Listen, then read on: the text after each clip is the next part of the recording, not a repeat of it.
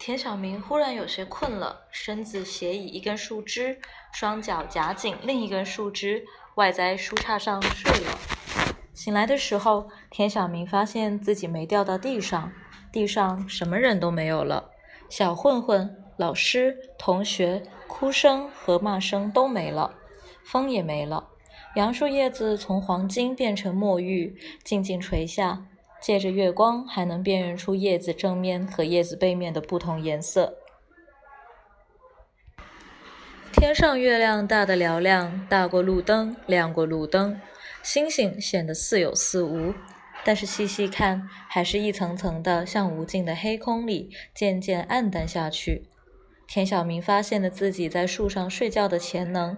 原来他爸常常说他自己年轻时水性好，风不大的时候能躺在水面上睡觉，梦见龙王和虾兵蟹将。田小明总是不信，现在他信了。他还能在二十几米高的树上睡觉呢。天再暗一点之后，夜空中的星星透出浅深的亮光来，似乎就在不远处开着，伸手可及。田小明眯着眼看着这些星星，有些组合成狮子，有些组合成雪柳，有些竟能组合成李美琴的腰身。晃晃脑袋，这些组合还能在瞬间抹去，重新组合成新的动物、植物、女神的性感部位。田小明发现自己想象力的潜能。如果我再练练，我内心就能有个女神，何须身外的女神？王大力在之后的数年中，一直和田小明反复讨论那次爬树，眼、耳、鼻、舌、身、意各种细节信息。王大力总结了关于女神的四个基本假设：第一，每个女神背后都是有很多男人的；第二，这些男人会愿意为女神做出很多自己都觉得很傻的事儿。第三，女神非常在意自己的公众形象。随着女神级别的提高，女神自己的真实愿望变得越来越不重要。第四，悲剧女神处理不好下凡落地的问题，喜剧女神能处理好下凡落地的问题。悲剧女神的数量远远大于喜剧女神。王大力把田小明送上去北京的火车。在车窗外，最后一句叮嘱田小明远离女神。田小明对于语言通常反应较慢，面无表情。王大力反倒眼睛湿润了。大学女神和田晓明唯一一次接触是大学女神主动的。大学女神名字里也有个美字，长得小小的，乖乖的，在校园里常常被当成日本人，还有个日本女优的外号叫晴泽直美。学习成绩比长得大大的、糙糙的男生都好。因为长得小，大学女神总坐教室第一排，一边听讲一边记笔记；不上课的时候就坐自习室第一排，一边温书一边摸自己的头发，从发根摸到发梢，一会儿扎成马尾巴摸，一会儿去了头绳散开摸，放下眼镜，一会儿戴上眼镜，接着再看书再摸。所有男生都曾经坐在大学女神后排，都整堂课、整晚上的看过大学女神摸头发，心里都曾经希望自己是那只左手或者右手。最后，谁的愿望都没有成为现实。田小明自从在树上睡觉的经历之后，更加远离女神。田小明长得不高不矮，不胖不瘦，不难看不好看。一个远房亲戚见过他之后，说他应该去当特务，放在人群中很快消失。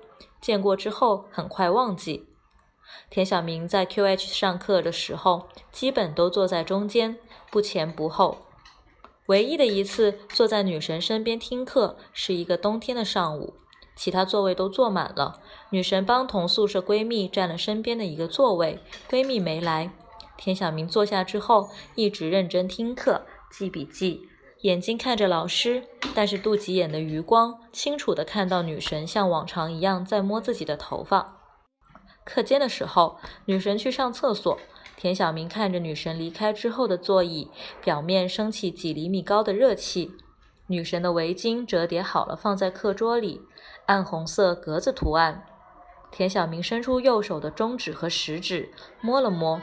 真软呐！田小明第一次知道了有种材质叫羊绒。田小明在抬眼的时候，女神回来了，眼睛看着他，他的中指和食指还在女神的围巾上。田小明没有马上收回手指，停了停，看着围巾说：“真软呐。”大学女神主动请田小明喝咖啡，是因为田小明几乎救了她一命。女神的家境很好，爷爷辈是最高检察院排得上的领导，父母都有国家分的四室一厅的房子。女神热爱学习为主，但是各种公益类活动也不会逃避，比如义务献血。田小明献完血，一边坐在一旁休息，一边看着女神伸出左胳膊握拳消毒，静脉穿刺，暗红的血从女神嫩白的胳膊里流出。女神的右手还在试图摸自己的头发，身子就开始往后无意识的跌倒。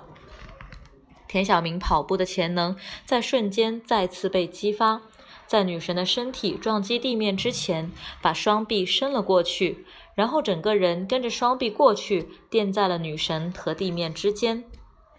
女神从晕血中休息过来之后的几天里，一直和田小明说要谢田小明，比如去学校外边大吃一顿。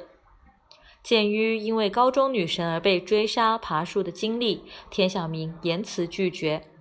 田小明听说过一些大学女神的背景，田小明想象，如果自己再惹毛了这个女神，来追杀他的可能就是武警。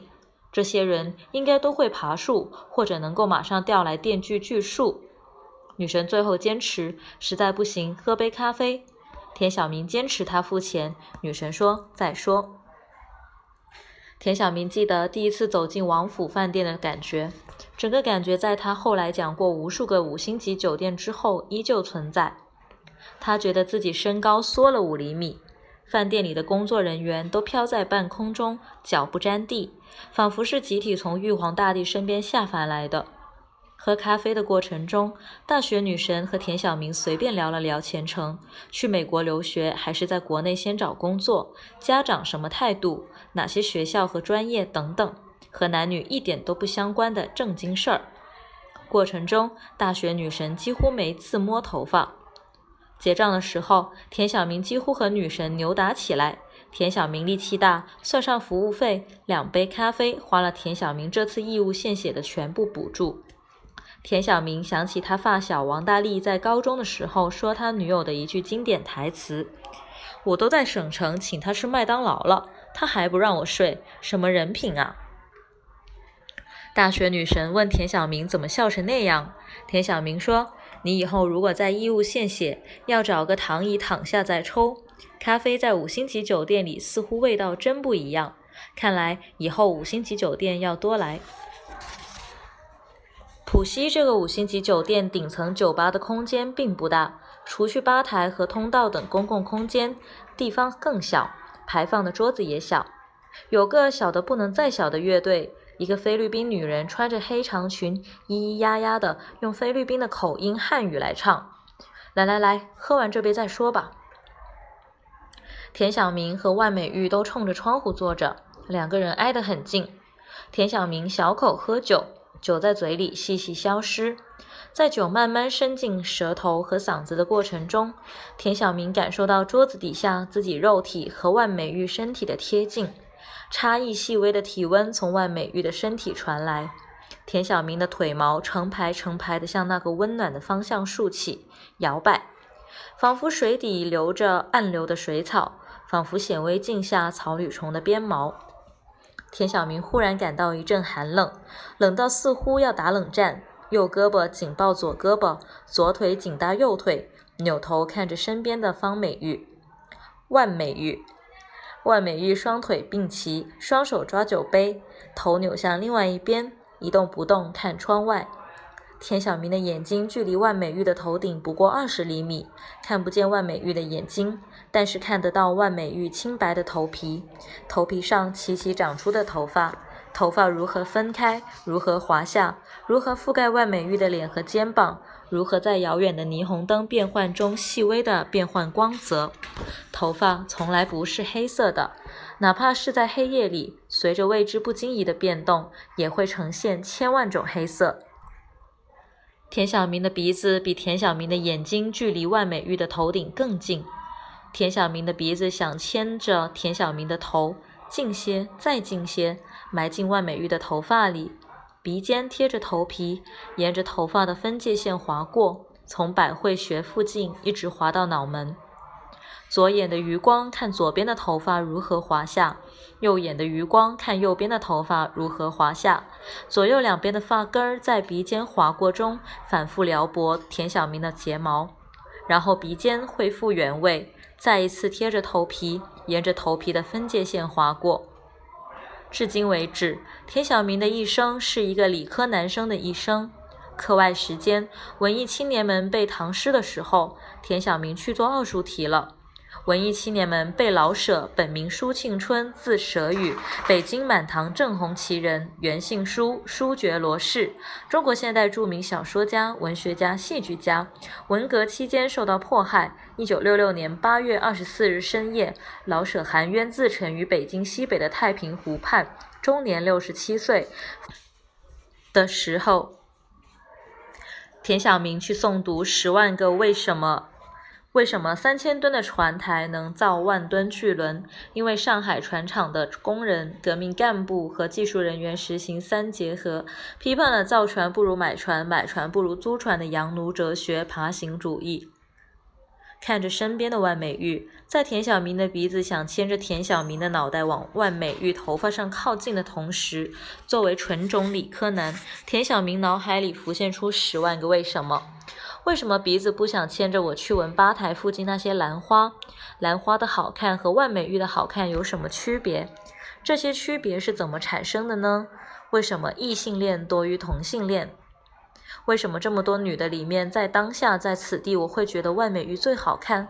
万美玉和其他桌子上的女人有什么区别呢？这些区别的基因基础是什么呢？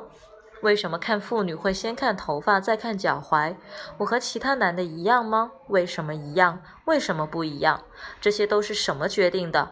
头发和脚踝能够脱离这个女人而存在吗？老板十万个为什么里面怎么都没有说呀？田小明想。田小明在 QH 生物系科班毕业，美国斯坦福生物系生物信息学博士毕业，而且博士期间选了好些门医学系的课程。有生之年，科学进步，再修订十万个为什么，这些问题能够解释清楚吗？田小明想。在田小明思考的同时，万美玉头发的味道伴着万美玉身体和衣服，以及餐厅里香水和食品和酒水的味道，闯进田小明的鼻孔，缠绕田小明的嗅神经，穿过筛骨筛板，直捣嗅球，弥散于整个大脑。田小明在瞬间膨胀，好似竹笋就从地里拱到桌面上来，打翻 Opus One 了。除了这些，田小明还能体会到自己的暴力倾向。田小明甚至能看到酒瓶子从桌面狠狠地摔到地面，瓶子碎裂，酒血鲜红的洒了一地。田小明右胳膊更紧地抱左胳膊，左腿更紧地搭右腿，意志膨胀进一步加剧，人像撑杆跳一样飞起来，飞出窗外，飞向黄浦江。叫爷！田小明看着万美玉，轻声而坚决的命令。万美玉的脸白而小，头发仿佛某种大型鸟类的羽毛，散发杠蓝色的金属光泽。不叫！万美玉看着田小明，轻声而坚决的拒绝。乖，叫爷。田小明的声音更轻、更清晰，舌头把音节一个一个弹射出去，元音、辅音、元音、辅音、元音、辅音。田小明的眼睛看到万美玉眼睛里面的瞳孔，瞳孔上的隐形眼镜，隐形眼镜的边缘上一丝丝放射状描画的黑色短线。就不叫！万美玉的声音有些大，附近的两桌有人抬起头向万美玉的方向张望。万美玉的眼睛看到田小明的眼睛，他眼睛里的瞳孔，瞳孔里他自己的影像。乖嘛，宝贝，叫爷。田小明压低声音，但是语气更强更赖：“就是不叫爷，怎么着？”万美玉开始学绵羊叫。万美玉扭过头，眼睛看着田小明的眼睛，重复了一遍刚才说的话：“就是不叫，怎么着？”田小明一时幻觉，头脑里闪过整个人类进化史。一百六十万年前，田小明和万美玉并排坐在一棵柳树下。柳树之外是条二十步宽的小河，小河里有猛犸象嬉戏。小河之外是另外一棵柳树。叫爷不叫，叫爷不叫，叫也不叫。有邪火从田小明的怀骨窜起，直抵腰间。田小明一句话不说，双手使蛮力压万美玉陷进树干。万美玉的身体真软。田小明的双手扳着万美玉的双肩，万美玉的双肩就一直向后弯，反向包裹柳树的树干，锁骨高高的凸起来。万美玉的头发乱七八糟的，头发之外是柳树垂下来的枝条，枝条之外是小河，小河之外是另外一棵柳树的枝条。万美玉身体后面的树干动摇，田小明身体和树干成三十度角，恶狠狠地发力。万美玉的嘴在茂盛的头发里面坚定地叫着：“不叫就不叫。”